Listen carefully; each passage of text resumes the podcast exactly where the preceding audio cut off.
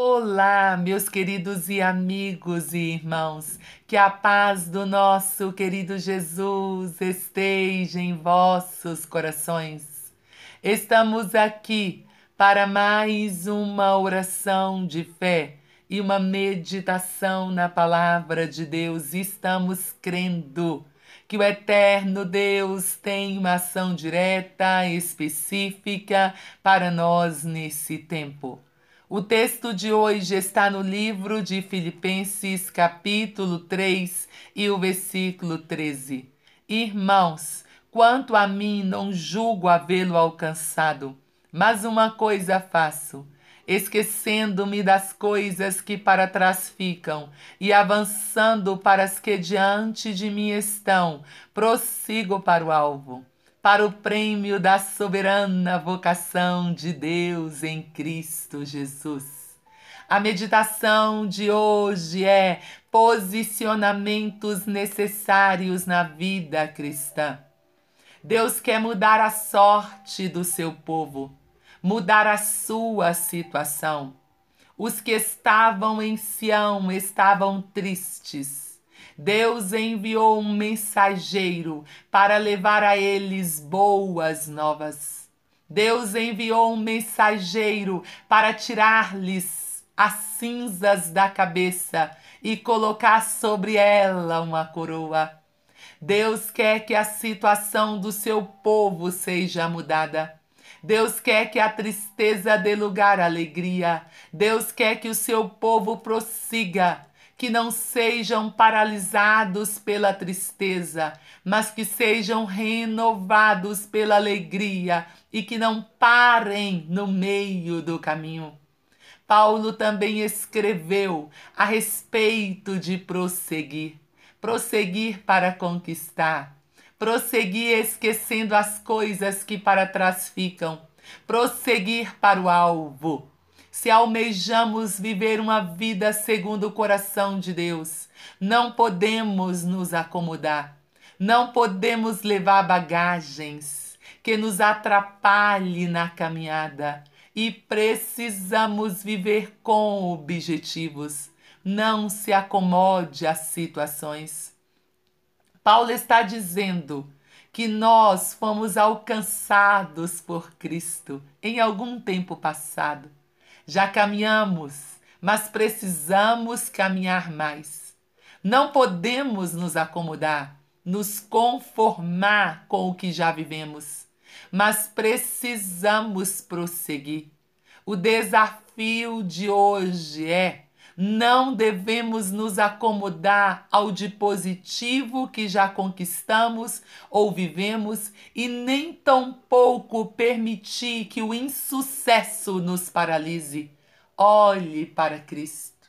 Seja iluminado por Ele e prossiga, mesmo em meio a situações difíceis. Prossiga. Viva sem bagagens Bagagens pesadas podem atrapalhar a caminhada. Por isso, o apóstolo Paulo nos aconselha a caminharmos sem levá-las. Ele diz para esquecermos-nos das coisas que para trás ficam. É preciso esquecer. É preciso deixar as bagagens, tanto as de glória quanto as de insucessos. É preciso deixar para trás as tristezas vividas. Devemos caminhar olhando para Cristo, prosseguindo. Quanto mais pesada for a bagagem do viajante, mais difícil será a sua caminhada. O conselho é: esqueça, deixe para trás. Só leve com você o que for verdadeiro, respeitável, justo, puro, amável e de boa fama. O que não for, esqueça. Lembre-se da palavra de Deus para o povo de Israel. Deus aconselhou Israel: esqueça o que se foi, não viva no passado. E hoje o Senhor também está dizendo a mim e a você: Viva sem bagagens. Viva com objetivos. Não sei se você tem alguma meta em sua vida. Se não, estabeleça. Paulo afirmou que ele prosseguia para o alvo. Em outra ocasião, ele também escreveu que ele corria, mas não sem meta, lutava, mas não como desferindo golpes no ar. Ele tinha objetivos, alvo a ser alcançado. Nós temos um projeto diante de nós. A nossa vida tem objetivos a serem cumpridos. Com Jesus não foi diferente. A sua encarnação tinha um objetivo, tinha uma meta a ser alcançada. Ele falou a respeito dos objetivos da sua vida humana para os seus discípulos, mas eles não conseguiram compreender. Era grandioso demais para a mente humana. Cristo convida a sua igreja para alcançar os objetivos que ele de antemão preparou para ela. Ele convida seu povo a viver o projeto dele. Ele está dizendo a mim e a você: negue-se a si mesmo, tome a sua cruz e siga-me. Para seguir Jesus é necessário passarmos diariamente pela transformação e nos tornarmos semelhantes a Cristo Jesus. Então, o convite hoje é: viva com o objetivo de ser transformado diariamente e nos tornarmos semelhantes a Cristo Jesus. Viva com o objetivo de cumprir a missão de Deus na terra, a missão de pregar, evangelizar, a missão de cuidar do próximo, a missão de interceder. Viva para adorá-lo para conhecê-lo dia após dia.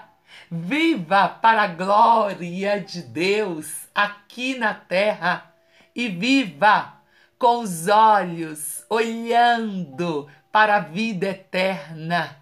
Pai, nós estamos aqui diante do Senhor, te adorando, te louvando, te engrandecendo declaramos que o Senhor tem todo o poder no céu e também na terra.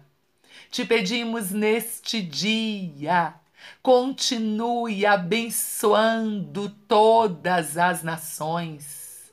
Senhor, te pedimos, impeça o avanço do coronavírus.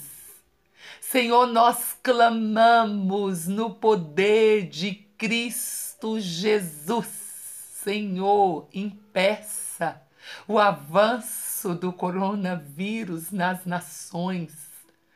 Senhor, nós clamamos pela salvação dos povos, que venha um tempo de salvação. Senhor, te suplicamos pela saúde física, Senhor. Aqueles que estão enfermos com a Covid-19, que estão, Senhor, nas UTIs, nos isolamentos, que a bênção do Senhor esteja sobre eles. Oramos também ao Senhor e te suplicamos por todas as famílias da terra, que a paz, o amor, a unidade esteja presente em cada lar.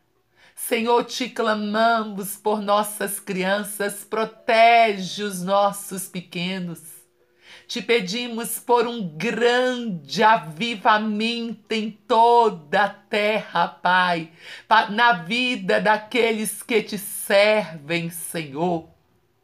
Traz o avivamento espiritual.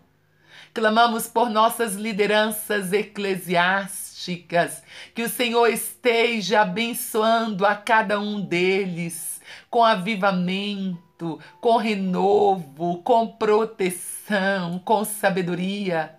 Clamamos ao Senhor em nome de Jesus pelos profissionais da área da saúde, que eles sejam renovados, abençoados e guardados pelo Senhor. Te suplicamos neste dia, Senhor, em o nome de Jesus, pelos nossos governantes Senhor, abençoe, capacite, ilumine. Essa é a nossa oração, esse é o nosso clamor, ó Pai, em nome de Jesus. Deus abençoe você. Deus abençoe sua casa, sua família e que você possa crer que dias melhores virão.